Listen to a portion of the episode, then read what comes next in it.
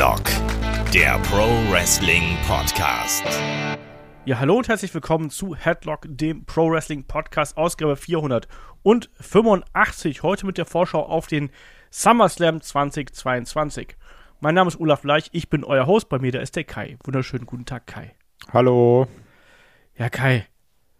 Große Ereignisse warfen ihre Schatten voran und ich kriege Corona und wir können nicht drüber sprechen. Vince McMahon ist weg vom Fenster und der SummerSlam ist der erste Pay-per-View, hätte ich fast gesagt, Premium Live Event natürlich, der neuen Ära bei WWE, der McMahon, Helmsley, Khan-Ära quasi. Was sagst du dazu? Also auf der einen Seite bin ich natürlich dieser verbitterte Typ, der hier sitzt und dann, wenn ich dann lese, jetzt wird alles geil, Triple H macht jetzt 400 Saltos, Champa ist nächste Woche Champion, Johnny Gargano ist höchstwahrscheinlich auch zurück und ist Main Event, bin ich so, ja, ist vielleicht mal ein bisschen die Kirche im Dorf lassen. Ähm, weil da wird ja immer dann sehr übertrieben, so jetzt ist alles geil, Vince McMahon, also, ne? Ja. Wenn Vince weg ist, ist alles sofort perfekt, weil der hat alleine alles schlecht gemacht. Das ist ja immer so ein bisschen dieser Gedanke. Auf der anderen Seite ist es natürlich bei mir auch so, dass ich jetzt sehr, sehr gespannt bin, in welche Richtung es geht. Weil man liest ja auch verschiedene Sachen. Jeder Berichterstatter möchte irgendwo der Erste sein. Das ist dann ganz gut, wenn man dann verschiedene Seiten hat, denen man dann eher vertrauen kann. Wie, wie, wir becken jetzt ja auch bei Patreon zum Beispiel. Ich habe den Namen vergessen. Wie heißen sie nochmal? Fightful. Fightful, genau. Die da immer sehr, sehr gut sind. Und dann nicht so, ja, Triple H macht das, macht das, sondern ist dann ganz gut, wenn es dann die vernünftigen Infos gibt, die auch fundiert sind, die auch meistens eine Quelle haben und nicht irgendeine geile Bildüberschrift sind. Ähm, nichtsdestotrotz, wie ich schon gesagt habe, bin ich sehr gespannt, was jetzt passiert, weil man erwartet jetzt ja trotzdem jetzt keinen Richtungswechsel, aber man erwartet jetzt ja schon doch irgendwo auch die Handschriften des Triple H zu erkennen, oder? Ja, also es hieß ja, dass die vergangene Raw-Episode genauso wie SmackDown natürlich, dass die ja noch über weite Strecken bereits fertig gewesen ist. Da wurden nur leichte Veränderungen vorgenommen bei Raw, aber keine merklichen. Hat man auch gemerkt, da war ja kein großer neuer, äh, ja keine große neue Handschrift irgendwie zu spüren. SummerSlam wird eine andere Geschichte werden. Das könnte wirklich eine spannende Entwicklung werden und da kann man vielleicht auch hier und da schon sehen, in welche Richtung es gehen soll. Deswegen eine mega spannende Zeit auf jeden Fall. Ne? Mit, ich, ja, ich, ich bin da gespannt, also ich sehe das ein bisschen anders. Ne? Also ich kann mir vorstellen, dass man diesen jetzt in Fan-Fantasien gesprochen, diesen Neustart nenne ich es jetzt mal, äh, obwohl ich trotzdem immer noch der Meinung bin, das wird weniger krass ausfallen, als wir uns alle vorstellen, wenn ich ehrlich bin. Ähm, trotzdem habe ich eher dieses Gefühl, dass man diesen Neustart, wenn überhaupt, dann erst nach dem Summer Slam merkt. Ja, und nicht beim Event selbst. Ja, schauen wir mal, ne? Also, äh, die Newsboards überschlagen sich ja. Also, es gab ja bereits Meldungen, dass Triple H fröhlich den SummerSlam umschreibt, um neue Überraschungen, neue Gesichter und einfach ein unterhaltsameres Produkt auf die Beine zu stellen. Mal abwarten, wie das wirklich aussehen soll. Es heißt, auch Finn Balor soll einen größeren Push bekommen, weil Triple H von ihm ein riesengroßer Fan ist. Also, ich bin gespannt, wenn auch verhalten gespannt, muss ich sagen. Man darf da jetzt auch nicht zu viel erwarten. Das, ja. Wir wollen da natürlich auch in Zukunft nochmal drüber sprechen. Ausführlich, das ist jetzt einfach leider in den vergangenen Tagen unter den Tisch gefallen. Ihr merkt es auch, äh, meine Stimme ist noch immer nicht 100% da. Ich äh, arbeite derzeit mit äh, Corona sozusagen. Also das betrifft nicht nur Headlock, sondern auch meinen regulären Job. Zum Glück ist es nicht so schlimm. Auch da nochmal Dankeschön an die vielen Genesungswünsche, die da eingetroffen sind in den vergangenen Tagen. Ähm, Geht alles, ne? Ein bisschen flusig im Kopf bin ich. Also, wenn ich das eine oder andere Wort heute mal verwechsel oder durcheinander schmeiße, dann seht es mir bitte nach. Oder der Kai korrigiert mich, eins von beidem. Ähm, alles nee, wie immer.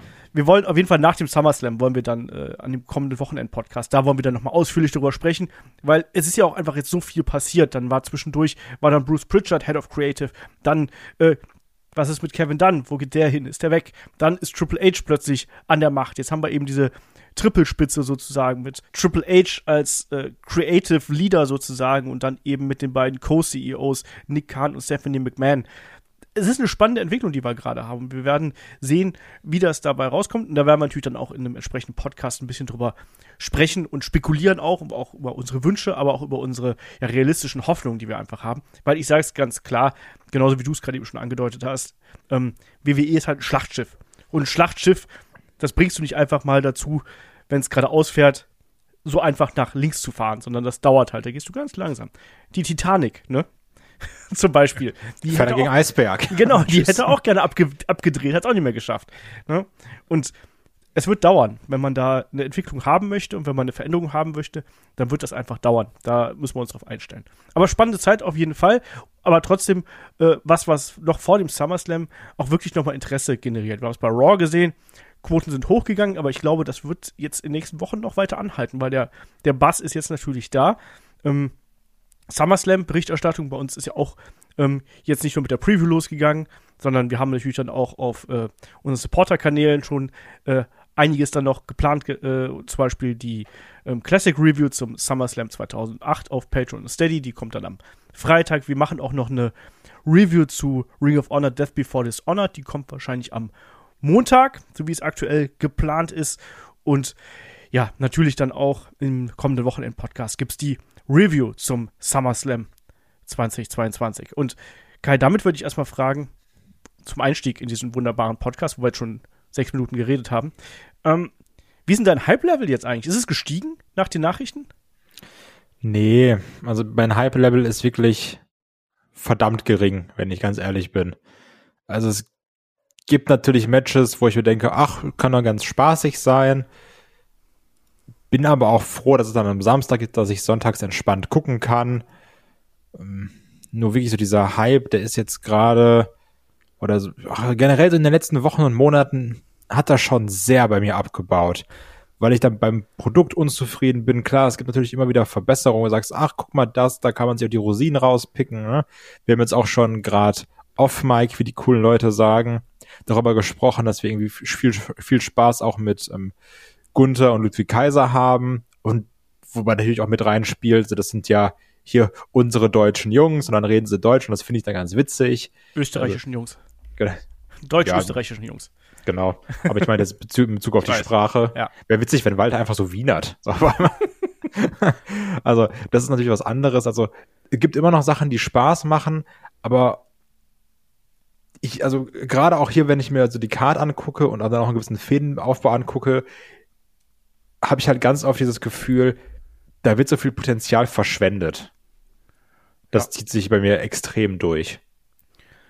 Also es hieß ja auch schon im Vorfeld, dass WWE intern selbst nicht besonders zufrieden mit der Card ist, weil da sich so vieles anfühlt wie, das haben wir schon mal gesehen.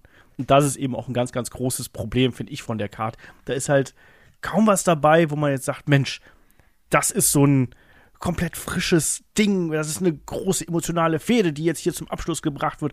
Irgendwas, was wirklich einen zum Einschalten motivieren würde. So, nee, da ist vieles dabei, das ist gut, das ist nett. Es ist auch vieles dabei, das ist halt da. Aber es ist eben nichts dabei, was über diese eine Stufe drüber geht, wo du jetzt sagst, ja, das will ich unbedingt sehen, das ist mein Dream Match auf der Card.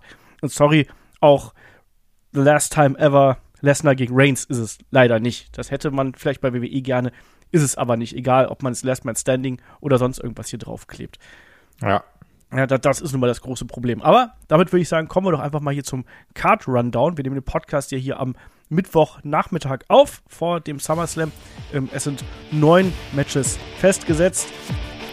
Eieiei, da muss ich dem Vergangenheits-Olaf hier gleich in die Parade fahren, gleich zu Beginn unseres Preview-Podcasts. Ja, wir haben es gesagt, der Podcast wurde am Mittwochabend aufgenommen. Kurze Zeit später gab es die Mitteilung von WWE, dass Riddle gegen Seth Rollins verschoben worden ist. Aufgrund einer Nackenverletzung von Riddle nach der Attacke von Seth Rollins bei Raw. Ein ganz, ganz schlimmer Stinger, wie sich rausgestellt hat, also Nackenverletzung. Und deswegen soll Matt Riddle nicht cleared sein.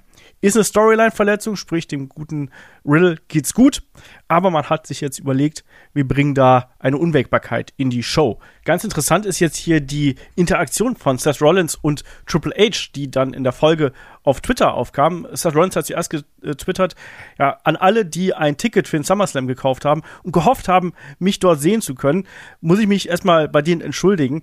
Ich habe alles probiert in den letzten sechs Monaten, um hier einen Spot auf der Karte zu bekommen, aber da gibt es manche Dinge, die sind außerhalb meiner Kontrolle, außerhalb meiner Macht. Und äh, danke, dass ihr alle um meinen Song mitsingt und wir werden uns garantiert irgendwann hören. Und Triple H hat darauf nur geschrieben, I hear you. Also, ich höre dich. Was heißt denn das jetzt?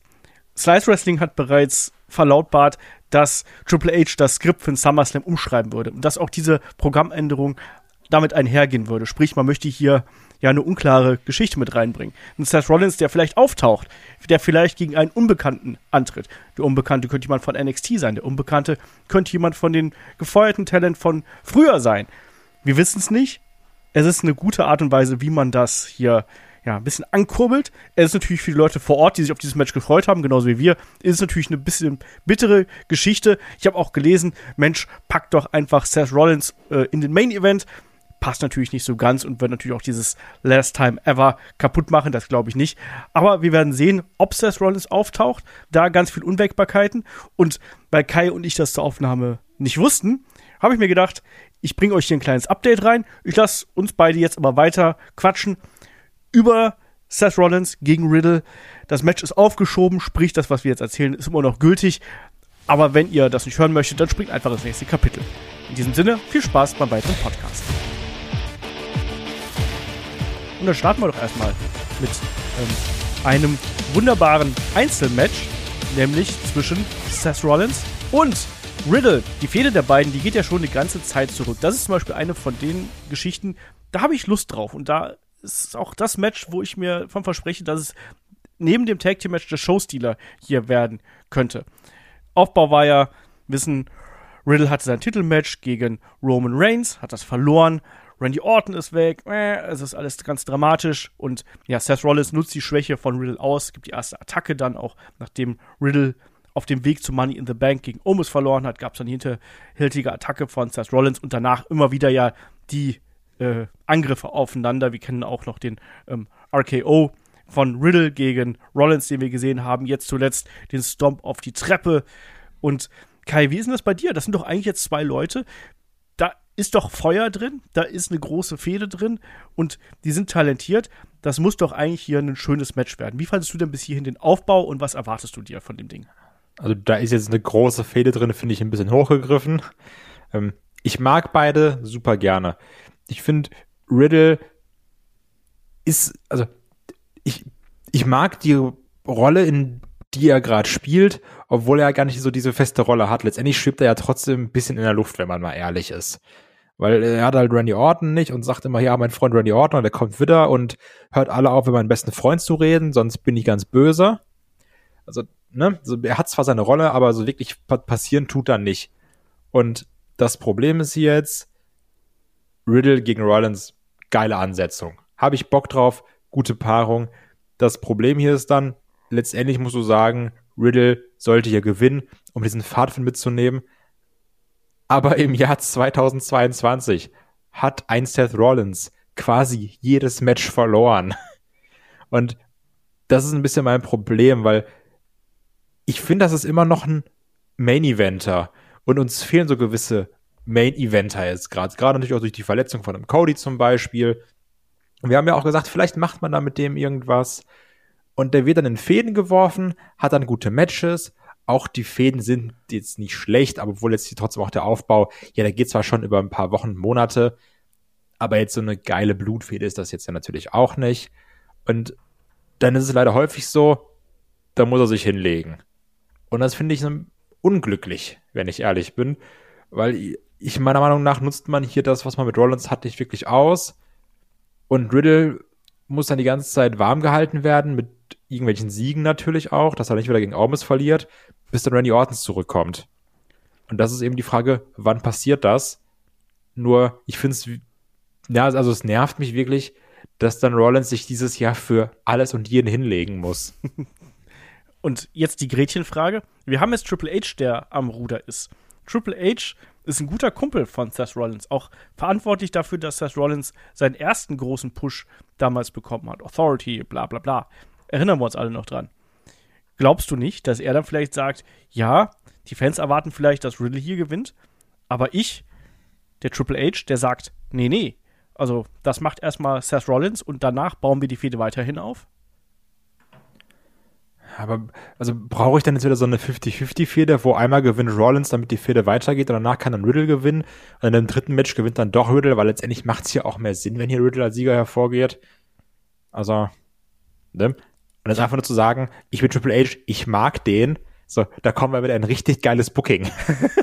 ich ich, ich stelle es nur mal so in äh, Diskussion hier, weil das war unter anderem auch ein Punkt, den ich online gelesen habe, ähm, wo es hieß, ja, ähm, mit Triple H am Ruder wird äh, Seth Rollins auch wieder stärker in dem Main Event gepusht werden. Und das halte ich noch nicht mal für so absolut unmöglich, ehrlich gesagt. Weil klar, man hat ihn ja genutzt, um quasi Cody overzubringen. Was auch vernünftig gewesen. Die Fehde war toll.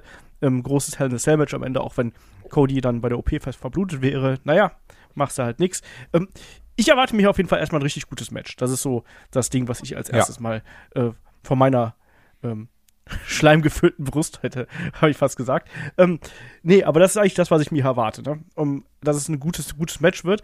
Und ich bin sehr zwiegespalten, was dann das Ergebnis angeht, weil, wie du schon sagst, ne, es spricht für beide ähm, in gewisser Weise etwas. Aber ich glaube tatsächlich daran, dass äh, Seth Rollins hier den Sieg holt. Ich glaube auch nicht daran, dass das der Opener wird, so wie jetzt hier in meiner Anmoderation, sondern ich denke, Rollins wird das Match hier in einem wirklich guten, guten Midcard-Match äh, sich sichern können.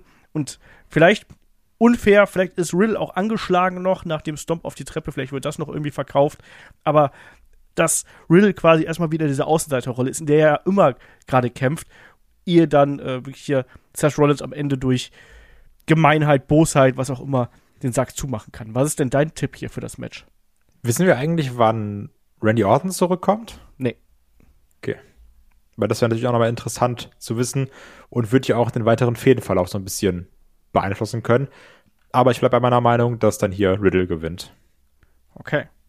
Mal gucken. An der Stelle natürlich auch nochmal gerade der Hinweis, wenn ihr noch mittippen möchtet bei unserem WWE-Tippspiel, dann könnt ihr es natürlich gerne tun. Gibt es auf kicktipp.de slash Headlock-Runde. Da könnt ihr dran teilnehmen, es gibt Preise zu gewinnen und so weiter und so fort. Macht da also gerne mit. Äh, und dann werden wir mal sehen, äh, wer da am Ende der Saison oben an der Spitze steht. Machen ich, wir dann weiter. Ja, was, du? Ja, klar. Was ist einfach für eine Frage? Ja, ich sag mal so, aktuell sieht es ja nicht so gut für dich aus. Ja, abwarten. Okay, am Ende kackt die Ente, ja? Ich habe ganz engen Draht zu Triple H. Kriegt die Ergebnisse immer kurz vorher per WhatsApp. Okay, ich bin gespannt. Ähm, ja, kommen wir zum nächsten Match. Ne? Ich habe gesagt, neun Matches haben wir auf der Karte. Zweite Match, was ich mir jetzt hier rauspicke aus unserer Liste, ist das No Disqualification Tag Team Match zwischen den Mysterios, Dominic und Rey Mysterio und dem Judgment Day, Damian Priest, Finn Bella und natürlich auch Rhea Ripley wird dabei sein.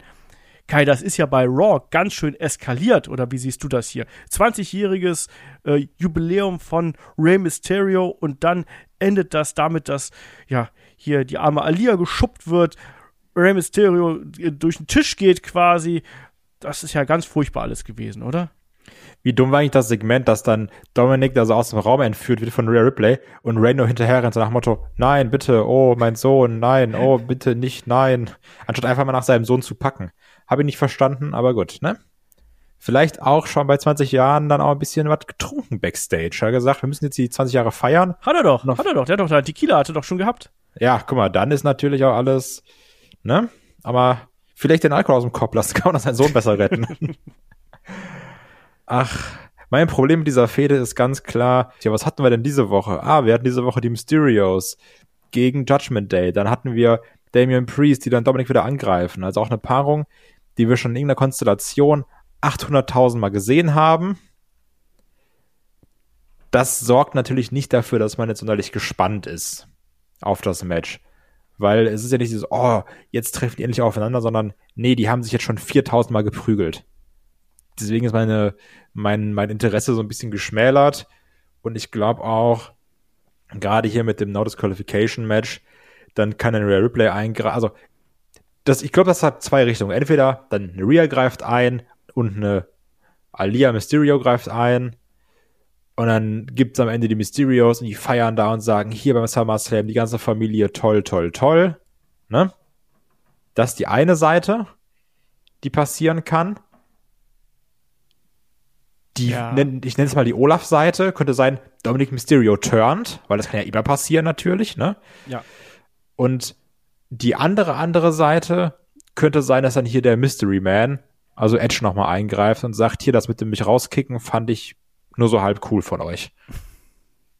Das stimmt. Das sind die drei Varianten, die ich auch sehe, ehrlich gesagt. Ne? Und ich bin auch ehrlich, ich fand es sehr suboptimal, dass wir jetzt bei Raw dieses Match schon quasi bekommen haben mit Ray und Dominic gegen Bella und Priest und dass das dann auch noch clean geendet ist. Ne? Also, ja. warum? Klar, ich meine, da war ein Stuhl mit dabei, da war der Eddie-Trick dabei.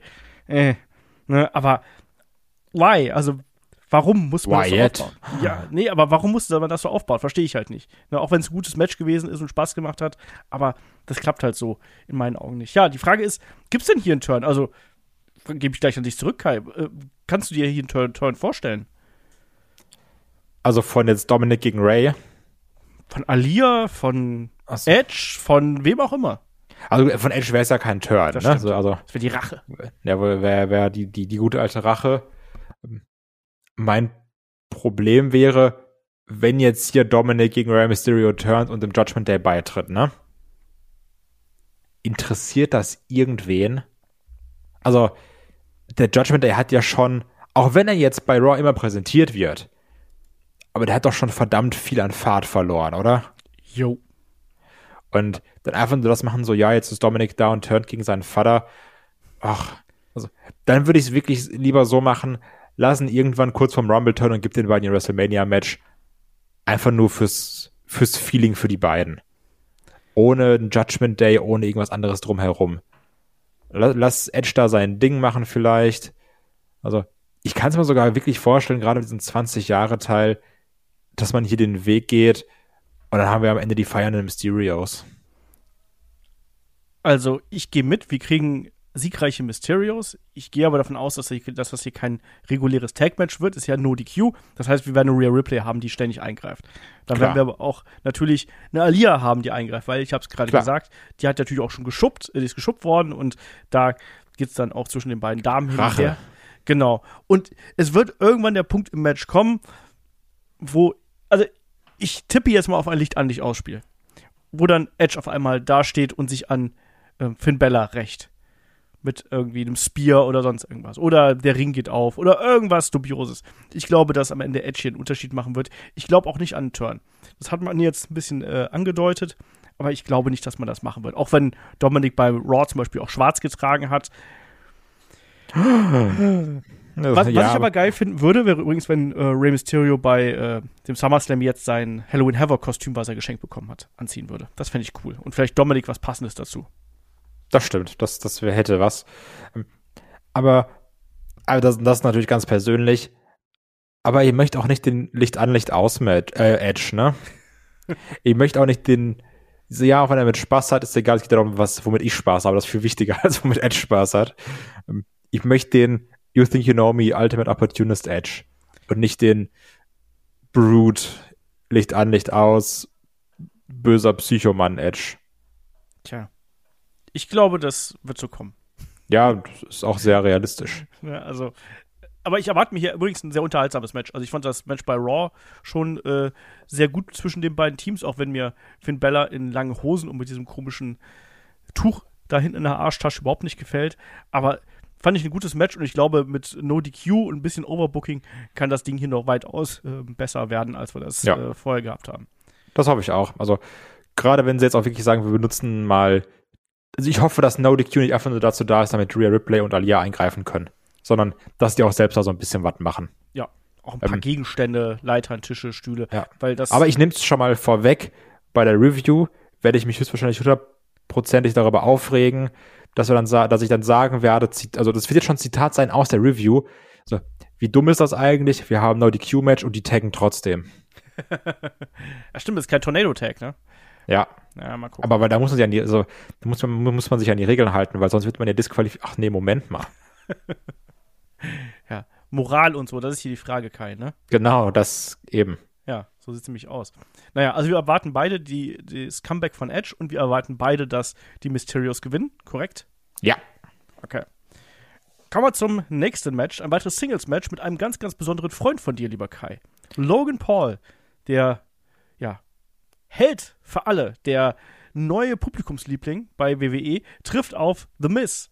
Und Jetzt muss ich natürlich da erstmal fragen, Kai, hast du nach den vergangenen Wochen dich ein bisschen damit abgefunden, dass Logan Paul jetzt bei WWE ist oder bist du immer noch, ja, hegst du immer noch inneren Groll dagegen?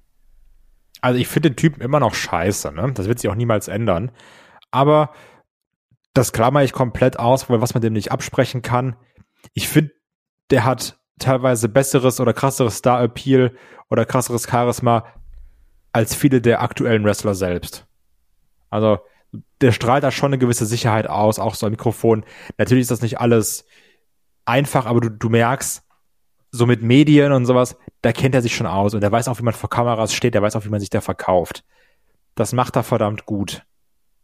Mein Problem ist, dass diese Fehde einfach nur darum geht, dass man sagt, ey, The Miz hat halt kleine Eier. Also, ähm, meiner Meinung nach steckt da, das meine ich auch eingangs mit verschenktem Potenzial.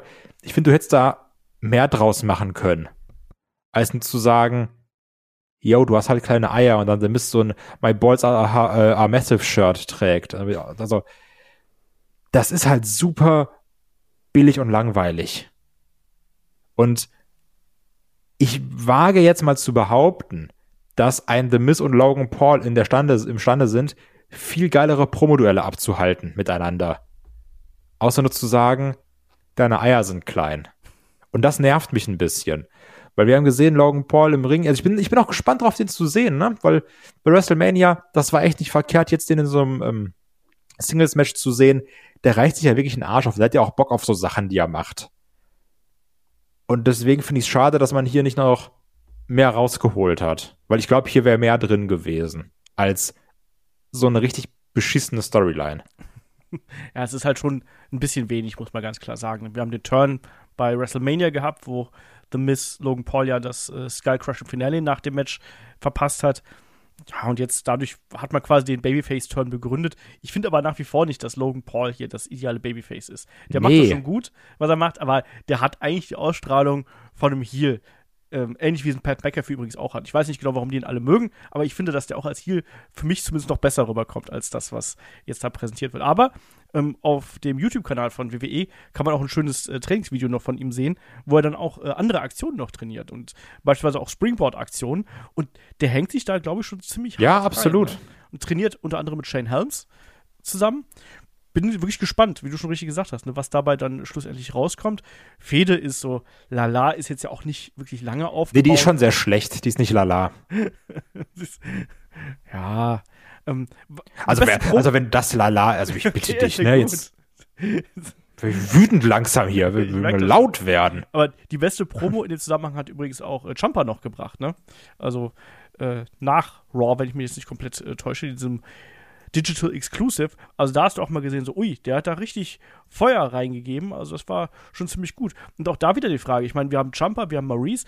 Ähm, Gibt es da externe Eingriffe, wie man so schön sagt? Auf jeden Fall. Also jetzt gerade. Bitte? Auch für Logan Paul? Äh, Alter, da greift noch sein Bruder ein, da hätte ich ja mega Bock drauf, weil den mag ich genauso sehr. ähm, ich kann mir schon vorstellen, dass es hier Eingriffe gibt, gerade so Overbooking-mäßig. Und ich finde es nicht mehr unrealistisch, dass, wie heißt es, ich glaube, Jake Paul heißt er, meine ich, ähm, hier noch eingreift und zu sagen, oh, dann stehen da die beiden zusammen und feiern. Also, das finde ich nicht unrealistisch. Und ich habe ja die große Hoffnung, dass da dann wirklich sagt Triple H, hier der Champer, der war doch immer ein guter, den hole ich da jetzt erstmal raus. Dass er jetzt der ist, der sich dann auch von einem Logan Paul so ein bisschen hauen lassen muss und dann, dann doch mit Mist zusammen die Oberhand gewinnt. Ach, also der ist da schon sehr verschwendet, der, der gute Champer. Das finde ich ein bisschen schade. Aber ich gehe stark von irgendwelchen Eingriffen aus, auch gerade durch die Tatsache, dass es ein Celebrity-Match ist. Und ich glaube nicht, dass die jetzt 15 Minuten lang durchwresteln werden, ohne irgendwelche Eingriffe.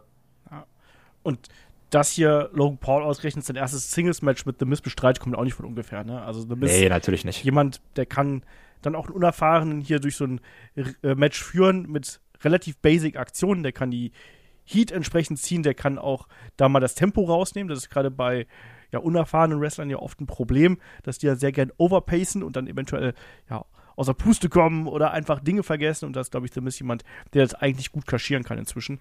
Und ja, ich glaube, das wird ein gutes Storytelling-Match und ich hoffe auch, es gibt ein bisschen Overbooking und es gibt ein bisschen Durcheinander. Ich habe ein bisschen Angst davor, dass diese komische äh, Handtasche von Maurice, die wir jetzt schon zuletzt gesehen haben, dass die eine Rolle spielen wird. Was glaubst du? Ja, aber ich glaube, wir werden auch irgendwas mit den Eiern bekommen. Dann ne? gibt es einen Low Blow oder so. Also, ne? Irgendwie sowas in der Art wird auch passieren, hundertprozentig. Ja, ich bin gespannt. Wer gewinnt denn das Ding hier? Logan Paul. Okay. Celebrity, feel good. Man gibt ihm da seinen Moment. Dann kann er sich freuen. The Miss verliert. Ist, ist, ist ja wirklich egal. Und dann, ja, geht's weiter. Ja, gehe ich, geh ich mal mit. Einfach so. Ja, und kommen wir damit zum nächsten Match. Es ist der Kampf um die WWE Raw Women's Championship zwischen Bianca Belair und Becky Lynch. Ja, und lieber Kai, dieses Match, das geht ja zurück, zurück bis zum letzten Jahr. Wir wissen zum Comeback von Becky Lynch beim SummerSlam im vergangenen Jahr. Hm, der überraschende Heel-Turn, Titelwechsel und dann natürlich auch WrestleMania trafen die beiden schon aufeinander und jetzt wird das Ding hier fortgeführt die Fehde nach wie vor, wie ich finde, nicht auf dem absoluten Höhepunkt, sondern ich finde, die plätschert eben so vor sich hin. Man akzeptiert die beiden als Rivalinnen hier, aber mir hat hier wirklich auch in dem finalen Segment jetzt bei Raw, hat mir wirklich noch mal so ein bisschen der Zunder gefehlt. Ich meine, es gab einen Brawl, die eine will reden, die andere macht ihren Catchphrase. Ja, hm, aber so richtig ähm, Energie ist da für mich nicht drin. Wie geht's dir da? Also ich glaube übrigens, ich habe gefühlt in meiner Zeit bei Headlock über keine Paarung häufiger geredet als über Bianca Belair und Becky Lynch. Äh, weiß ich auch nicht. Also, gefühlt reden wir da in jedem Preview-Podcast drüber. Ist natürlich nicht so, aber so fühlt sich zumindest an. Auch hier der Fädenaufbau. Also das Komische ist, du merkst in der Fäde nicht, dass die schon ja miteinander fäden. Natürlich nicht ununterbrochen, aber du weißt, wie ich es meine. Also hier ist dann trotzdem, also hier wird immer versucht, dieses Feuer reinzuholen, aber die ist nicht diese verbissene Fehde, wo du sagst, Mann, jetzt schon ein Jahr und jetzt richtig und das Match, sondern das ist immer dieses Standardniveau. Das ist vollkommen okay, was die machen. Die Matches sind auch wrestlerisch gut, weil da sind zwei Frauen, die können das, natürlich. Aber also jetzt auch dann diesen Umweg über Carmella zu nehmen und dann greift eine Becky Lynch schon nochmal ein, haben wir jetzt auch gefühlt 4000 Mal gesehen auch jetzt dieses letzte Segment hat mir auch nicht wirklich gefallen, weil eine Bianca Belair, also ähnlich wie beim Logan Paul, die ist für mich immer noch mehr Heel als Face. Auch wenn sie dann, also ich kann das verstehen, und dann sind da die ganzen kleinen Mädchen, die sagen, oh toll, Bianca Belair, und die gibt sich so viel Mühe und alles. Verstehe ich komplett. Aber die hat eine Ausstrahlung, dass man die sehr gut nicht mögen kann. Zumindest sehe ich das so. Und ich fand auch, die war bei NXT dann als Heal im Normalfall besser. Und dann auch das mit dem Unterbrechen und die Art, wie sie redet. Ich finde, das ist alles heelisch. Also, ach, ich bin sehr satt, was diese Paarung angeht. Also, ich werde das Match sehen und mir denken, ach, guck mal, ist wieder gut. Und dann werde ich wieder begeistert sein von der Kraft einer Bianca Belair. Aber auch hier, also, was soll danach halt kommen, ne? Es, es fehlt jetzt auch da wieder so diese, diese Top-Frau, die du da auch noch mit reinschmeißen kannst. Ja gut, Charlotte kommt irgendwann zurück, haben wir auch schon 400 Mal gesehen. Eine Alexa Bliss ist irgendwo unterwegs, 24-7 Champion zu werden. Weiß ich nicht. Ich tue mich damit sehr schwer. Ich meine, der Fokus in der Geschichte lag ja eh stark auf äh, Becky Lynch eigentlich, ne? Die sich ja quasi nach ihrem Absturz wieder zurück nach oben gekämpft hat und Bianca Belair, die quasi oben ist einfach, ne? Äh, aber ja, es ist so ähnlich wie du äh, schon sagst. Ne? Also wir haben jetzt hier eine Fehde, die köchelt die ganze Zeit so vor sich hin, ohne aber die ganz großen Ausbrüche nach oben zu haben. Ich verstehe halt nicht, warum man nicht mehr Intensität hier reinbringt, außer eben einem Standard-Brawl dann nochmal in Anschluss an eine Promo. Da muss doch mehr möglich sein. Und die Frauen können das doch. Die beiden können reden, ähm, egal ob man sie jetzt mag oder nicht. Die beiden können eben ihre Figur darstellen, die können wresteln. Lass die beiden sich doch richtig eins auf die Moppe geben. Die treffen jetzt ähm, zum dritten Mal in großen Matches aufeinander. Also groß meine ich hier in Big Four Matches, äh, Big Four Pay-Per-Views aufeinander. Und dann gib denen mal eine Stipulation, mach doch da was Besonderes draus, wenn man schon so eine Geschichte hier hat, die sich über ein ganzes Jahr erstreckt. Mach da eine persönliche äh, Ebene mit rein, damit da wirklich auch Feuer reinkommt. Verstehe ich nicht, warum man das nicht macht. Die beiden können das doch. Und ja, als ob man hier quasi Angst davor hätte, eventuell das Spotlight von einem der größeren Matches, Reigns Lesnar, wegzunehmen. Das, ich kann es ich nicht nachvollziehen. Also, es ist genauso, wie du gesagt hast. Ich erwarte hier einen sehr gutes, gutes Match zwischen den beiden, wie wir es schon diverse Male gesehen haben.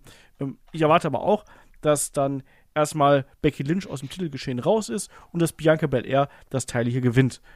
Weil derzeit ist Bianca Belair bei Raw einfach das Maß aller Dinge. Ich finde, die macht das gut. Die hat ihren Posten da und Becky Lynch, für die muss man uns langsam mal einen anderen Posten überlegen. Aber ich sehe jetzt nicht, warum der Titel jetzt hier schon wieder wechseln sollte. Wie geht's dir dabei? Ja, genauso wie dir. Also, das sollte so bleiben. Aber halt auch da die Frage, was kommt dann danach, ne? Also, weil letztendlich ist ja auch eine Becky Lynch so als Gegnerin das Maß aller Dinge. Das stimmt. Aber ja. vielleicht. Also, Alexa Bliss kann ich mir durchaus vorstellen. War noch Bailey. Alle denken, dass Bailey zu SmackDown gehen würde, könnte, sollte. Vielleicht geht es auch zu Raw. Möglich. Ja. Wir wissen nicht genau, vielleicht jetzt, wo Triple H wieder da ist, oder was heißt, nicht mehr wieder da ist, sondern dass, wo Triple H und Stephanie an der Macht sind, vielleicht gibt es auch noch eine Chance wieder für Sasha Banks und Naomi? Fragezeichen? Oh, das ist. Ja, also, ich. Oh, mal gucken. Bin gespannt, wie man, wie man das da jetzt machen wird. Also, weil. Aber, also auch äh, Bianca Belair gegen Sasha Banks, ne? Ja, ja, ja. Also, das ist das altbekannte Problem mit der, mit der Damen-Division. Ja. Da fehlen halt noch ein paar. Mal gucken, wer da noch äh, eventuell irgendwann hochkommt und da in diesem, ja, in diesem Niveau quasi mitspielen kann. Ich meine, Liv Morgan hat jetzt ja den Push bekommen. Da werden wir gleich ja. drüber sprechen. Ähm, ja, also Bianca Belair macht's bei dir? Ja, ganz klar. Okay. Ich glaube auch, dass sie hier ihren Titel verteidigt. Und da kommen wir doch gleich zum nächsten Damen-Match, nämlich um die WWE SmackDown Women's Championship zwischen besagter Liv Morgan und Ronda Rousey. Und da müssen wir gar nicht lange in die Vergangenheit schauen. Wir gehen zurück zu ähm, Money in the Bank. Liv Morgan gewinnt den Koffer im großen Leitermatch in einem ziemlich chaotischen und bisweilen sehr wüst geführten Leitermatch. Und also was Olaf sagen möchte, in einem unfassbar botchy Leitermatch. Lass mich das doch nett ausdrücken, Mann. ähm, und hat dann am weiteren Verlauf des Abends dann äh, eingecashed, nachdem Ronda Rousey gegen Natalia gewonnen hatte, aber ein verletztes Knie hatte und hat dann eben oh diese no. Ja, verletzte Stelle ausgenutzt und konnte dann äh, Ronda Rousey äh, einrollen. Wir haben damals gesagt, boah, ich kann mir nicht vorstellen, dass Liv Morgan Ronda Rousey beim SummerSlam besiegen würde, es sei denn, man baut sie entsprechend auf und man stellt sie entsprechend so dar, dass die beiden auf Augenhöhe sind. Wie geht's denn jetzt mit dem Ding? Also gibt's jetzt hier schon den Titelwechsel wieder? Glaubst du, man nutzt hier Ronda Rousey, um Liv Morgan aufzubauen? Ist Liv Morgan schon soweit? Boah, also also laut Promo glaubt ja eine Liv Morgan selber nicht mal daran, dass sie sie besiegen kann, ne? Also sie hat zwar gesagt so, ja, ich bin irgendwie nicht so stark wie du, aber ich will das mehr irgendwie, also glaube ich der Otto, weil ich das hier mehr will, weil ja. ich mehr Herz habe. Ähm, man geht natürlich hier Sascha in die Underdog-Richtung, was ja gar nicht so verkehrt ist. Ich, also ich kann mir trotzdem beim besten Willen nicht vorstellen, dass Liv Morgan clean gegen Ronda Rousey verteidigt, das ist mein Problem. Also da muss irgendwas passieren. Die Frage ist, greift jemand für Liv Morgan ein? Ist es dann irgendwie, ja, weil jetzt Liv Morgan Heel zu turnen wäre auch Quatsch. So, weil diese Babyface-Rolle passt ja trotzdem schon ganz gut. Gerade eben in dieser Underdog-Sache. Auch ja. wenn ich kein Fan davon bin, direkt den Titel zu gewinnen, dann einfach wieder zu heulen, weil man sich so sehr freut. Ähm, ach, boah, ich tue mich hier verdammt schwer. Also ich eigentlich würde ich sagen, Nilif Morgan muss hier irgendwie den Belt behalten. Wenn er jetzt das Ding wieder wegzunehmen, wäre Quatsch, meiner ja. Meinung nach. Aber ich sehe beim besten Willen kein, kein clean Sieg für Liv Morgan. Das ist halt also die Frage, ne? Ja, das ist die Frage. Löst es über ein Count-Out, über die Q, was aber auch billig und langweilig wäre? Boah, ich, was ich mir wünschen würde, wäre, wir haben das Kämpferherz von Liv Morgan, das, was ja hier sehr hoch gehängt wird in den Promos, wie du sprich gesagt hast. Und wir haben auch eine Ronda Rousey, die auch so ein bisschen grenzwertig arrogant ist und aggressiv. Und vielleicht kann man das ja miteinander verbünden binden und dann probieren, ob man nicht eventuell Ronda Rousey durch diese Aggressivität zum Heel turn und vielleicht Liv Morgan, die das in einem rechten Moment ausnutzt. So, weißt du, Armbar soll angesetzt werden und Ronda ist zu übermütig und dann rollt Liv Morgan sie dann nochmal ein, äh, nachdem sie die ganze Zeit eigentlich nur auf die Mütze bekommen hat. Irgendwie so, sowas. Ich glaube, dass hier die Charaktere sehr stark im Mittelpunkt ja. stehen werden. also ich sehe auch maximalen Roll-Up. Also ich sehe hier nicht äh, keinen Finisher-Sieg, also nicht nee, nee, äh, ganz auf, klar. Auf gar keinen Fall. Ja, also die einzige Möglichkeit, wie es jetzt hier einen Finisher-Sieg geben würde, wäre in meiner, äh, in meinen Augen mit einer Ablenkung. Und da habe ich ein bisschen Angst vor Charlotte, muss ich sagen. Weil das will ja nun niemand eigentlich. Ich will auch keine Natalia haben, die ja anscheinend auch Dreh- und Angelpunkt dieser Storyline ist. Jo, das auch nicht. Aber deswegen, also ich glaube auch, dass man Liv Morgan den Titel hier lassen sollte, um, lassen muss, weil man hat hier gerade eine Chance, wirklich die quasi im Main Event zu etablieren. Man hat das bis hierhin ganz ordentlich gemacht. Man stellt sie gut dar.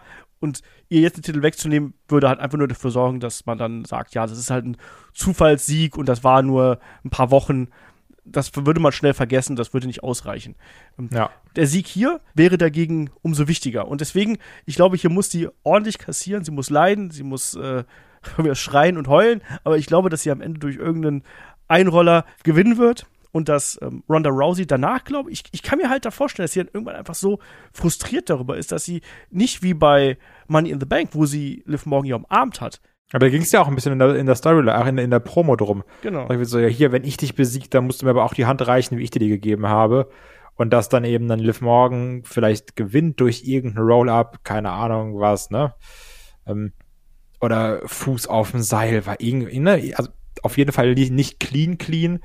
Und dass dann hier dann sagt, ja komm, dann muss mir jetzt aber auch die Hand stellen. Und dann sagt Ronda Rousey, hier nimm meine Hand und dann gibt's ein Elbow oder schieß mich tot. Oder direkt in der. direkt ins Husten. Genau, direkt. Ich huste einfach ins Gesicht. Ich bin positiv, ich bin positiv. Äh, oder einfach direkt in den Armbar. Das geht natürlich auch ganz ja, schnell. Ja, genau sowas. Einmal, einmal den Flying Armbar oder so. Äh, aber dann sind wir uns jetzt ja einig, es gibt quasi die Titelverteidigung für Liv Morgan. Korrekt? Ja. Aber auch da, wenn du es dir mal anguckst, das meine ich zum Beispiel, guck dir mal an, was für eine Sicherheit ein Logan Paul an dem Mikrofon ausstrahlt und wie schlecht immer noch Ronda Rousey ist. Ja. Also sowas zum Beispiel, ne? Was soll das ich meine ich auch so mit, mit, mit natürlichem Charisma eines Logan Paul. Und anscheinend natürlichem Uncharisma einer Ronda Rousey. Ja, aber Ronda Rouseys aktueller Run zündet eh nicht, finde ich. Also das ist sehr durchwachsen. Also mir hat ihr erster Run bedeutend besser gefallen als das, was sie jetzt hier darstellt und wie sie das präsentiert. Ne? Ja. ja, Kommen wir zum nächsten Match. Und das ist vielleicht ein Match, das ja fast das meiste Spotlight auf jeden Fall bekommen hat in den vergangenen Wochen. Es ist das Match um die WWE Undisputed Tag Team Championships mit Special Guest Referee Jeff Jarrett. Es treffen die amtierenden Champs, die Usos, auf die Street Profits. Jeff Jarrett, der alte Hometown-Hero quasi. Nashville, Tennessee sind wir ja in der Nissan Stadium. Ähm, ja, Kai. Die beiden Teams ich habe nicht gezählt, wie die beiden jetzt, auf die jetzt schon aufeinander getroffen sind in verschiedenen Konstellationen. Aber hat man es hier für dich geschafft, dann trotzdem noch nach Money in the Bank, wo es ja dieses unklare Finish gegeben hat mit dem äh, mit der Schulter, die oben gewesen ist, hat man es für dich geschafft, jetzt nochmal die Emotionen hochzubringen und sorgt diese Special Guest Referee Stipulation dafür, dass da mehr Feuer bei dir reinkommt? Also, dass jetzt Jeff Jarrett dabei ist, das hypt mich 0,0. Meiner Meinung nach hätte man auch gerade dadurch, dass eben jetzt die Sache mit der Schulter gab, da was anderes draus machen sollen. Wirklich was Klares von mir aus. Ein Tables-Match, ein Ladder-Match, also irgendwas, wo du sagst, okay, da gibt's keine zwei Meinungen, ne? Und nicht eben einfach nur, ja, wir holen jetzt Jeff Jarrett als Special Guest Referee, weil das ist dann nur, um zu sagen, wir nehmen natürlich diesen Nashville Pop mit und wir müssen noch mal ein paar Tickets verkaufen, weil genauso fühlt sich's an. Das finde ich ein bisschen schade. Jeff Jarrett ist ja prinzipiell ganz witzig und ich, also ich kenne den jetzt natürlich nicht so krass wie, wie so ein alter Opa wie du. Kannst ähm, du seinen Namen buchstabieren? So wie J-E-F-F, J-A-R-R-E-T. Sehr gut, aber du hast das Hahaha am Ende vergessen, aber schon. Ja, dafür habe ich dich. Okay. Ähm, also das, das finde ich schon ganz witzig und auch wo er dann da stand, äh, jetzt bei, bei Raw gesagt hat, hier und jetzt benehmt euch heute, weil alles, was heute ist, das merke ich mir auch fürs Wochenende. das fand ich sogar ganz lustig, die Aussage. Aber das wirkt ein bisschen deplatziert, oder? Ja, also ich finde auch, dass er da nicht wirklich reinpasst. Ne? Also das auf jeden Fall. Und ich bin auch ehrlich, ich hätte mich auch über ein Leitermatch wesentlich mehr gefreut als über einen Special Guest Referee Jeff Jarrett. Ähm, aber ich fand die Promo trotzdem ganz witzig jetzt bei Raw und ähm, bei mir ist natürlich auch so ein bisschen ein kleiner Softspot für Jeff Jarrett da. Und es ist natürlich auch noch sehr kurios, dass Jeff Jarrett an diesem Wochenende Double Duty quasi erfüllt. Ne? Der ist ja nicht nur hier unterwegs, der ist ja auch noch bei Ric Flairs Last Match unterwegs an der Seite von Jay Lethal gegen Ric Flair und Andrade. Finde ich auch witzig. Ähm, ansonsten zum Match. Ja, ich weiß halt auch nicht, ob das nicht dann eventuell dazu führen kann, dass es einfach wieder eine unklare Stipulation gibt. Und wir sind ja auf dem Weg Richtung. Entscheidung. Meine ich ja, ja, genau. Dass es nicht wieder eine unklare ähm, Entscheidung gibt. Äh, und wir sind ja auf dem Weg zu Clash at the Castle, wir sind auf dem Weg zu Extreme Rules, sprich, dass man da sich die Gimmick-Matches für aufhebt. Kann ich mir halt auch vorstellen, weil, also, Jeff Jarrett ist jetzt weder als guter Referee bekannt, noch sonst als jemand, der jetzt nicht gerade gerne mal andere Leute übers Ohr haut oder so. Also das macht ja eh keinen Sinn, die Tatsache, dass man sagt, ja, ähm, der normale Ref, deren Hauptberuf das ist, äh, Ref zu sein, der hat da äh, verkackt und da wurde er nachher nochmal, also hat man das gleich mal bei den Usos gemacht und dann musste man natürlich den erfahrensten aller Schiedsrichter holen. so. Wir müssen jetzt Jeff Jarrett holen, weil der callt das immer right down the middle. Also ach, der mir fehlt da so ein bisschen der Sinn, ne? Ja, das, solche Special Referee äh, nimmst du normalerweise mal ganz gerne, wenn quasi, keine Ahnung, zuvor auf die Referees losgegangen worden ist. Du sagst, ja, wir brauchen jetzt jemanden, der ist stärker oder erfahrener oder was auch immer und die auch quasi körperlich im Zaun zu halten. Hier ergibt das eher so Mittelsinn. Ja, was machen wir denn mit dem Match? Weil ich glaube, wenn das Ding nur halb so gut wird wie das Teil, was wir bei Money in the Bank gesehen haben, dann hat auch das, ähnlich wie äh, Rollins gegen Riddle, auch hier Showstealer-Potenzial. Wie siehst du das? Problem hier dann wieder, dass man die ersten acht bis zehn Minuten reingeht und sich denkt, ist es jetzt das Match, was ich schon 40 Mal gesehen habe, oder geben sie, oder geben sie den noch sechs Minuten mehr? Das ist wieder mein Problem dabei. Weil diese Standardphase zwischen den beiden Teams habe ich jetzt schon wirklich zu oft gesehen. Also da, da träume ich schon fast von. die kannst du schon nachspielen, ja. Ja. Und so wie es aussieht, werden wir es dann ja höchstwahrscheinlich nochmal bekommen. Und letztendlich dann immer wieder die Street Profits verlieren zu lassen und dann zu sagen so, ja, aber die haben ja noch einen Shot, macht auch keinen Sinn. Ja. Weil ich gehe hier trotzdem davon aus, dass die Usos gewinnen, um es direkt vorwegzunehmen. Boah, ich finde halt, dass die Street Profits jetzt langsam mal dran sind. Also wenn die jetzt schon wieder verlieren, egal auf welchem Wege, dann ist es doch langsam mal vorbei, oder? Also jetzt den, den Zuschauern so oft die, die Karotte vor die Nase zu halten für den großen Titelwechsel, irgendwann ist doch mal gut, oder nicht? Ja, aber die Bloodline ist immer noch größer als irgendein Run der Street Profits, oder? Ja, und? Aber die können ja trotzdem mal einen Titel holen. Ja. also sehe ich irgendwie nicht, wenn ich ehrlich bin. Okay. Ich sag, die Street Profits gewinnen das Teil hier. Oh. Ja. So, Gut. Da ist er sprachlos. Olaf, Olaf Bleich, Street Profits Ultra. Ja, natürlich. Na gut, mal gucken. Also, du bist bei den Usos, ja? Ich bin bei den Usos. Ich, ich, ich bin quasi Sami Zayn. Mit der Armverletzung, genau. Ähm, ja, werden wir sehen, ne? Ähm, wie das äh, ausgeht. Und dann kommen wir zum nächsten Match. Wir haben noch äh, zwei ja, Einzelmatches und vor allem auch noch das große Last Man Standing Match. Wir machen mal weiter mit dem Match zwischen Pat McAfee und Happy Corbin. Pat McAfee, der sich immer über Happy Corbin lustig gemacht hat, Happy Corbin irgendwie eine Schnauze voll gehabt hat, ähm, Pat McAfee attackiert hat, die beiden, die sich weiter beleidigt haben, die gebrawlt haben und so weiter und so fort.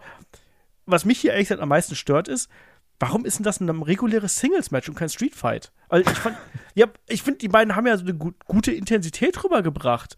Und ich habe Angst, dass wir beim Singles-Match so ein langweiliges Happy Corbin Match einfach nur kriegen, während mhm. man bei einem Street Fight, so einem Brawl einmal quer durch die Halle wenigstens so ein bisschen Garbage Wrestling präsentieren könnte. Weiß ich nicht. Ja. Also, wie geht's dir da? Ich, sehe ich genauso. Das ist gerade, weil also Pat McAfee hat ja auch damals gezeigt gegen Adam Cole. Das Match war ja wirklich unterhaltsam. Jetzt Vince McMahon, das ganze Ding, das hatte auch seinen Trash-Charme natürlich. Ähm, kann man ihm nicht absprechen, dem, dem, dem Match.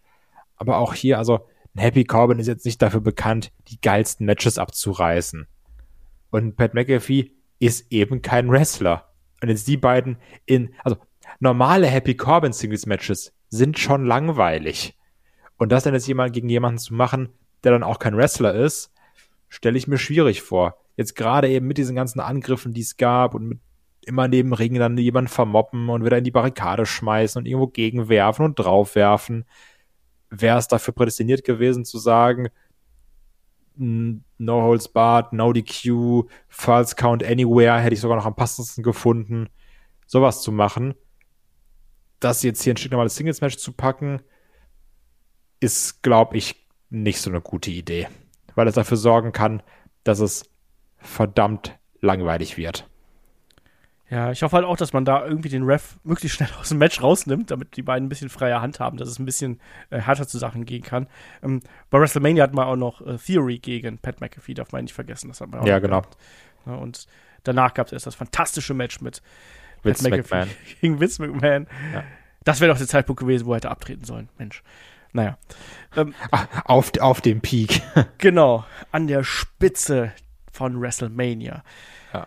Nee, aber äh, das ist ein bisschen mein Problem, weil ich bin ehrlich, also zwischen den beiden, äh, Pat McAfee ist in der Lage, durchaus ein unterhaltsames Match zu bestreiten. Wir wissen aber auch, dass Happy Corbin sehr formabhängig nicht dazu in der Lage ist. sehr stark formabhängig ist. Er hatte auch schon solidere Matches, aber der wird hier natürlich seinen Heelwork und seinen Heelstiefel runterziehen und dann haben wir eben einen wahrscheinlich längeres Happy Corbin Match und da habe ich eigentlich nicht so Lust drauf und dann macht doch lieber ein bisschen mehr drumherum und macht doch ein bisschen mehr mit Geräten und äh, Stühlen, Tischen und ich weiß nicht was, dass die beiden sich auch draußen brawlen können. Das verstehe ich halt eben nicht wirklich.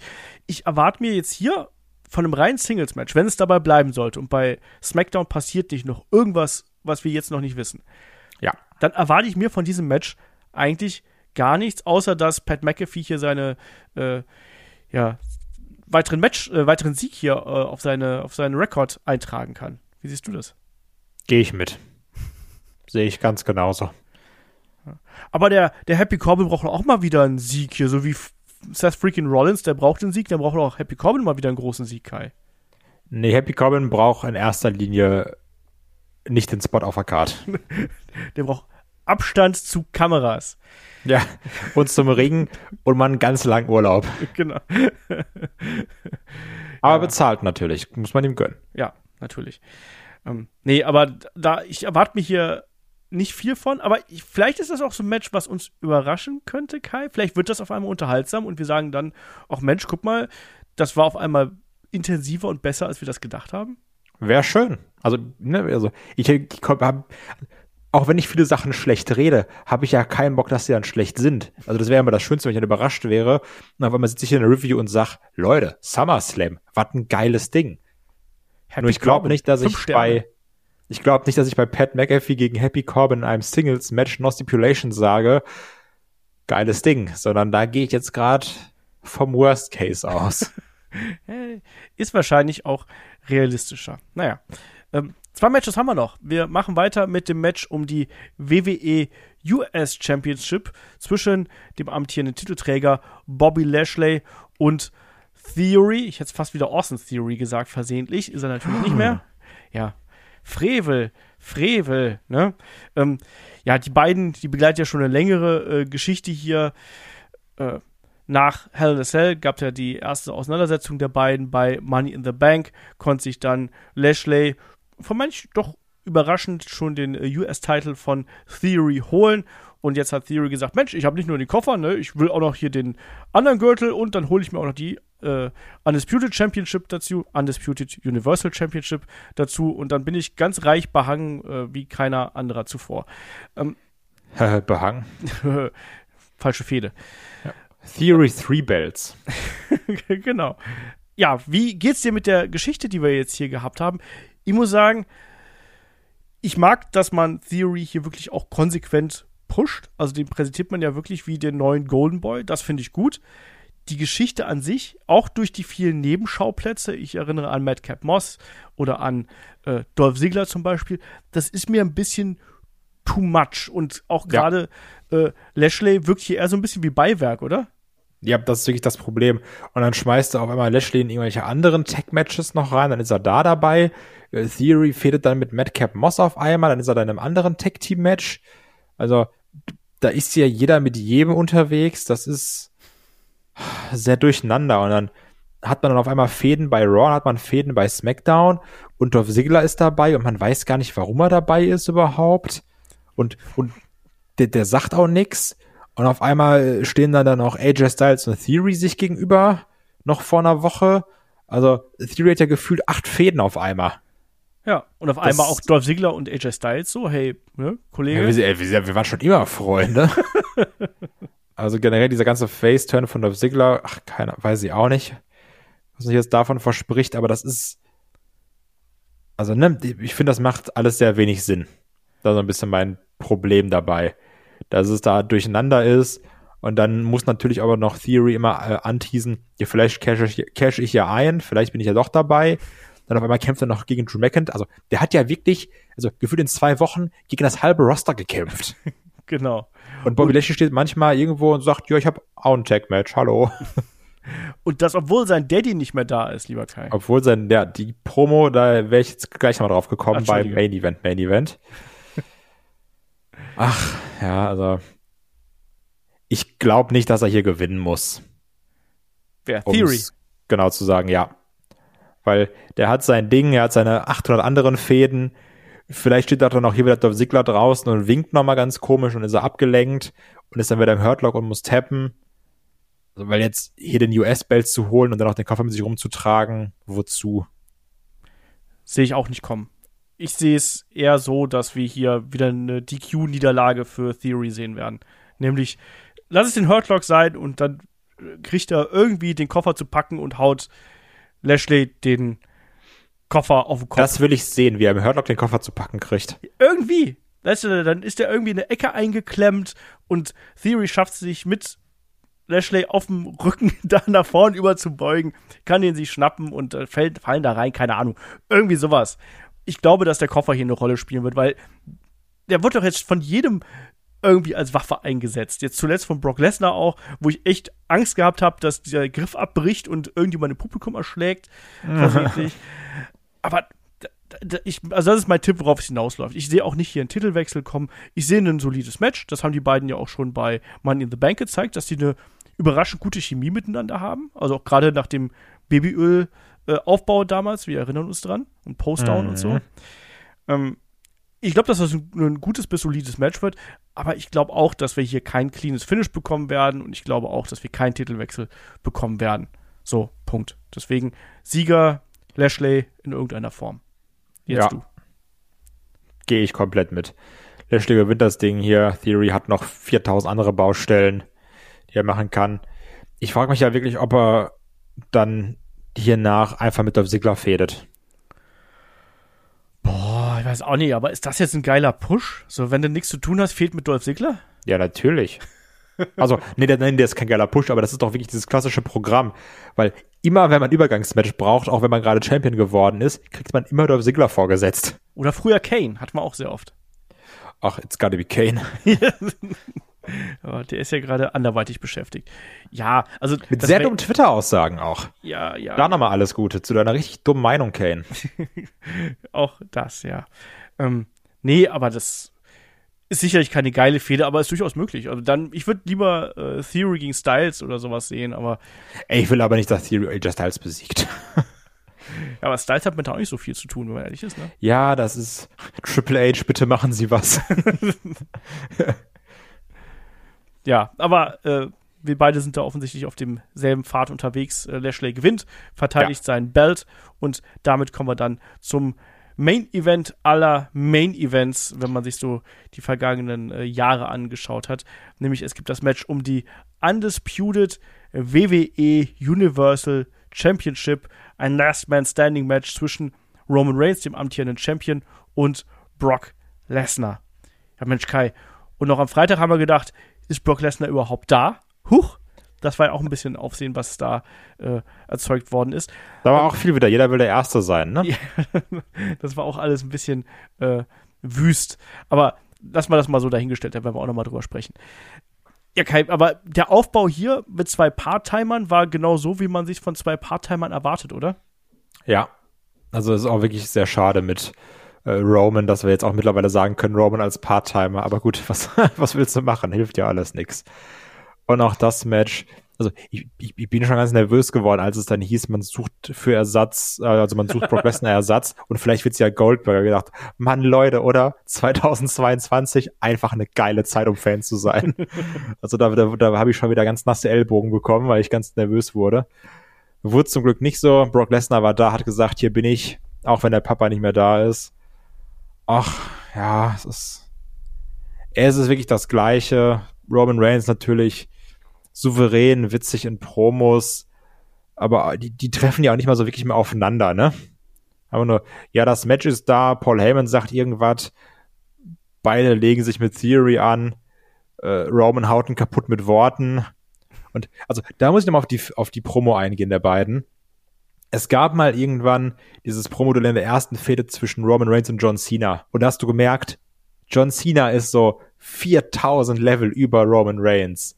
Und das hast du auch hier in dieser Promo gemerkt, wie souverän ein Roman Reigns Promos hält. Und wir alle können uns noch an Suffering, Succotash und Schieß mich tot erinnern. ne? wie, also wie schlecht ein Roman Reigns war und das Zwinkern in die Kamera und wie, wie, wie, wie Müll das alles war. Und jetzt mit was für einer Souveränität Roman die Promo hält und Theory wirklich nicht ansatzweise auf diesem Level ist, was man ihm auch nicht vorwerfen kann, ne? sind wir mal ehrlich. Also Roman ist jetzt auch schon ein bisschen länger dabei aber auch da die, dieser, dieser Unterschied von einem wirklich gemachten Topstar zum, weiß ich, upcoming Super-Talent, was man jetzt anscheinend in Theory sieht, das fand ich schon ganz witzig und auch wie Roman die Crowd mitgenommen hat. Das mochte ich sehr gerne. Auf der anderen Seite hast du dann Brock Lesnar, der sagt, ey, hau dich einfach kaputt. ist mir alles hier egal. Ich hau dich mit dem Koffer kaputt, dann nachher pfeife ich dich auf den Koffer und dann kannst du mal gucken, wie er eincasht. Das fand ich schon ganz witzig. Trotzdem auch ein äh, Theory, der dann vor zwei, drei Wochen ganz doof nur rauskommt, einmal um Ring läuft und wieder zurückgeht. Das ist, das war dann auch wieder unterhaltsam. Aber man merkt schon, die meisten Sachen, über die ich rede jetzt gerade, beinhalten keine Interaktion zwischen Roman Reigns und Brock Lesnar selbst. Ja. Weil da ist eben nicht viel passiert. Es ist das Match, was durch den Namen verkauft werden soll, durch die Stipulation verkauft werden soll, durch den Undisputed WWE Universal Championship verkauft werden soll. Ich glaube, es wird das gleiche wie immer. Finisher Overload. Mal gucken. Also ich rechne hier auch wirklich nicht mit einem Cash-In von Theory. Ich kann mir sogar vorstellen, dass man es anteast, wie man es in den letzten Jahren immer macht mittlerweile. Und dann, weiß ich nicht, wieder einfach in die 18. Reihe gegerman suplext. Und das war's dann auch. Und am Ende gewinnt Roman Reigns. Ja, also Cash-In glaube ich auch nicht. Im Zweifelsfall wird wieder der Koffer äh, sehr weit weggeworfen oder sowas in der Richtung. Das halte ich dann für möglich, aber ich glaube nicht, dass äh, ja, wir hier den Cash-In bekommen werden, weil das wird ja auch die beiden degradieren und man möchte die beiden nicht degradieren. Also man möchte nicht den SummerSlam mit einem feiernden äh, Theory beenden, sondern man will hier dieses monumentale Ding dann auch wirklich zu Ende bringen. Und ich glaube, dass da würde ähm, ein Cash-In wird das überschatten. Die Frage ist natürlich, äh, weil du sagst, es wird dasselbe. Äh, es heißt ja, dass äh, der SummerSlam äh, möglicherweise äh, TV 14 sein wird. Und meine Theorie war ja auch schon, habe ich auch schon im Magazin mit Shaggy drüber gesprochen, dass eventuell dieses Match äh, der Grund dafür sein könnte, dass WWE angemeldet hat. Ach, übrigens, wir haben ein Last Man Standing Match. Da geht es ein bisschen härter zur Sache. Wäre das nicht eine Möglichkeit, dass wir hier eine blutige Angelegenheit zwischen den beiden bekommen könnten? Auf gar keinen Fall. Also, das kann ich mir nicht vorstellen. Brock Lesnar sagt, ich mache hier mein Ding, aber das, ich werde doch hier jetzt eh nicht bladen für jemanden. Wer bin ich denn? Ich kann ja mal gerne wieder, ich kann mal gerne wieder Randy Orton irgendwie den Kopf aufhauen oder sowas. Aber ich kann mir das nicht vorstellen. Aber auch so Brock hat doch schon im Aufbau gegen Roman zum Beispiel damals geblutet. Ja, ich weiß. Wir hatten das ja auch häufiger. Und dann wurde auch da wieder gegen den Ringpfosten geschubbt, schon vor ein paar Jahren. Aber jetzt so in der aktuellen Situation kann ich mir das nicht vorstellen. Aber wäre das nicht eigentlich der einzige Moment, wo man das mal machen könnte? Ja, natürlich. Also ich, gerade noch diese TV-14-Sache. Ähm, ich bin da noch ein bisschen vorsichtiger. Also ich, ich das ist ja dann wie ähm, mit der Triple H-Übernahme jetzt, wo alle sofort wieder sagen, jetzt jede Woche Deathmatch, alle werden bluten, Cody Rhodes, Cody Rhodes kauft schon mal alle Rasierklingen leer bei, bei, bei Tesco oder sowas. Also, ich bin da eher vorsichtiger. Ich habe da jetzt keine Erwartungen dran, dass es nur weil es TV14 ist, dass man jetzt auf einmal direkt sagt, es wird gebladet und Blutbad. Fände ich's geil? Ja. Kann ich es mir realistisch vorstellen? Nee. Also ich glaube, es könnte dem Match ganz gut tun, wenn man hier eine entsprechende Härte darstellt. Ich glaube, das wäre schon was, was man machen muss. Wir haben ja hier ein Last Man Standing Match. Und Last Man Standing Matches bedeuten ja die großen Bomben, die wir ausgepackt werden müssen. Glaubst du, wir bekommen einfach wieder nur eine große Abfolge von Superband Punches, äh, German Suplexes, F5s und Spears einfach und dann ist es nach 10 Minuten gegessen? Oder glaubst du, das geht auch ein bisschen wilder jetzt hier zur Sache? Also wir haben ja auch schon Brock Lesnar Matches gesehen, wo es dann nach draußen ging, wo es dann draußen durch die Tische ging oder da muss doch jetzt irgendwie ein großer Abschluss her. Also WrestleMania war doch schon der Enttäuschung. Müssen wir nicht jetzt eigentlich das Match bekommen, was sich viele vielleicht auch schon bei WrestleMania erwartet haben? Also das Problem ist, ich habe hier sehr viel Angst, gerade weil es ein Last Man Standing Match ist, vor extrem viel Downtime. Aber das hat man ja auch immer. Und dann gibt's direkt wieder den, den äh, Nine-Count, dann gibt's wieder den Eight-Count und dann wieder neun. Und dann wird da sehr viel rumgelegen und gekrochen und dann wird wieder abgewartet.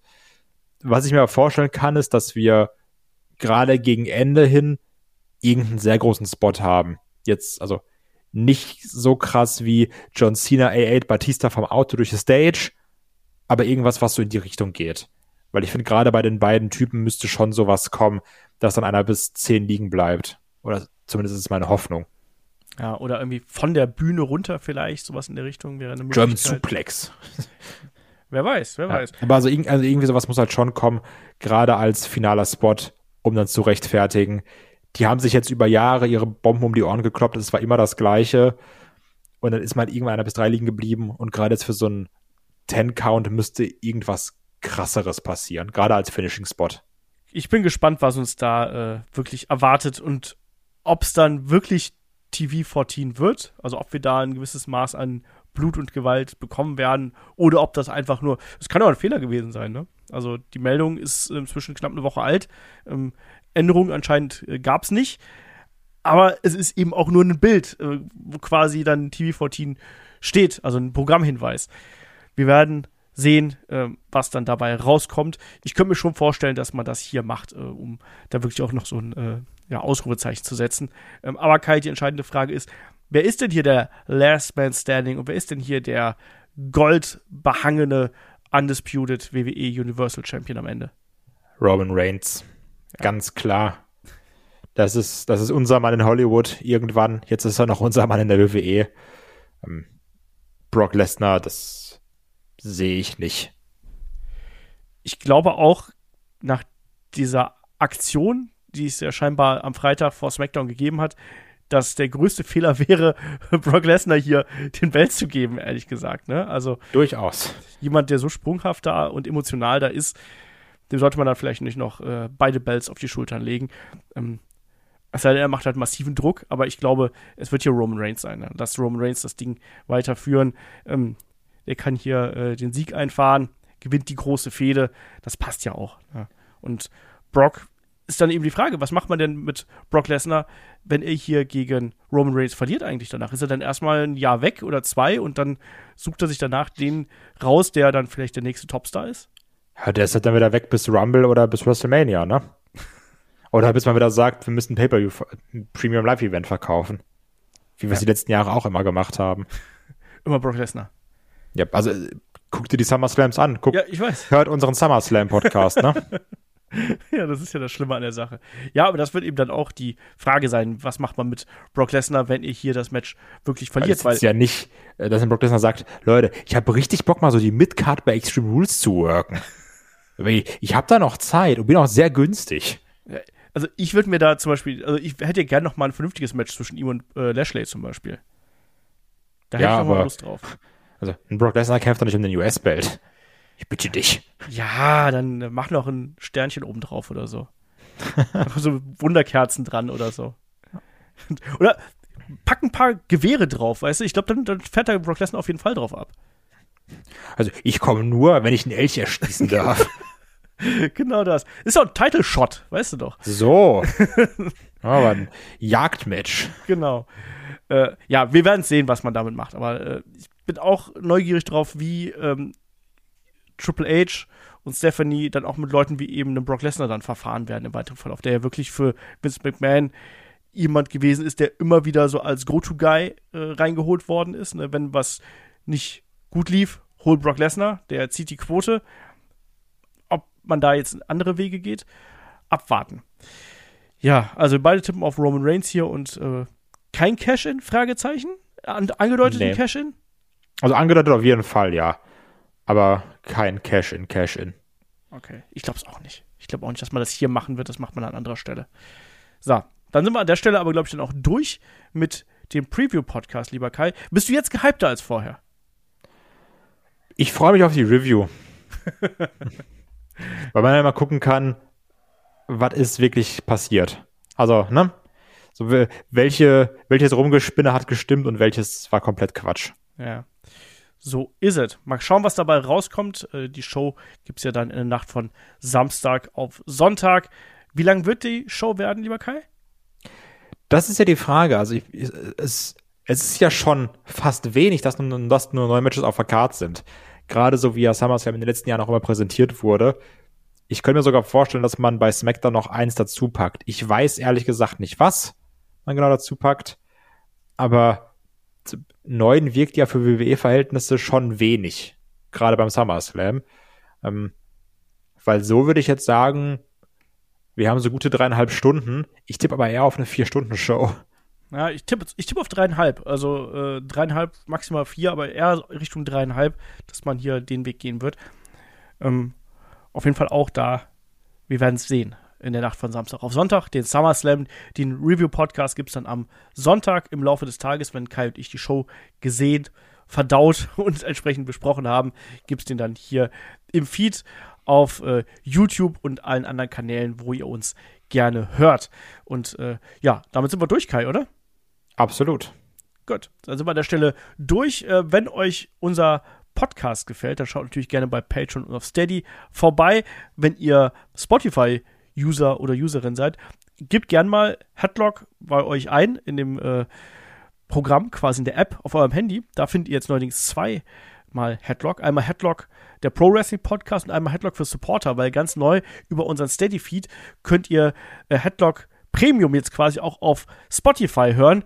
Müsst ihr einfach Spotify und Steady miteinander verknüpfen und habt den ganzen Krempel quasi in eurer Spotify-App. Ich weiß, das mögen einige sehr, sehr, sehr gerne, weil sie eben Spotify auch als ihre Haupt-Podcast-App verwenden. Das ist äh, tatsächlich Steady-exklusiv, aber ist, wie ich finde, ein ziemlich cooler Service. Deswegen, wenn ihr bis jetzt so ein bisschen davor zurückgeschreckt seid, ah, ne, hier Podcatcher separat daneben finde ich zu kompliziert oder so und die Patreon-App gefällt mir nicht oder so.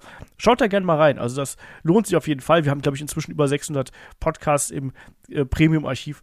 Lohnt sich äh, auf jeden Fall. Und äh, für unsere Supporter gibt es ja dann zum Beispiel auch jetzt dieses Wochenende noch die Classic Review zum SummerSlam 2008 und eben auch äh, On a Pole, glaube ich, mit der IC Chamber war das, oder Kai? Ach Mann, mit Ryback. Der, der Intelligenzbestie. Und Mark Henry, der nicht weiß, was er mit sich anfangen soll. Ein bisschen was zu lachen also auch, ja. Yo. Genau. So, dann sage ich an dieser Stelle, wir hören uns am Sonntag bei der Review zum SummerSlam. Ähm, Dankeschön fürs Zuhören, Dankeschön fürs Dabeisein und bis zum nächsten Mal hier bei Headlock, dem Pro Wrestling Podcast. Macht's gut. Tschüss. Tschüss.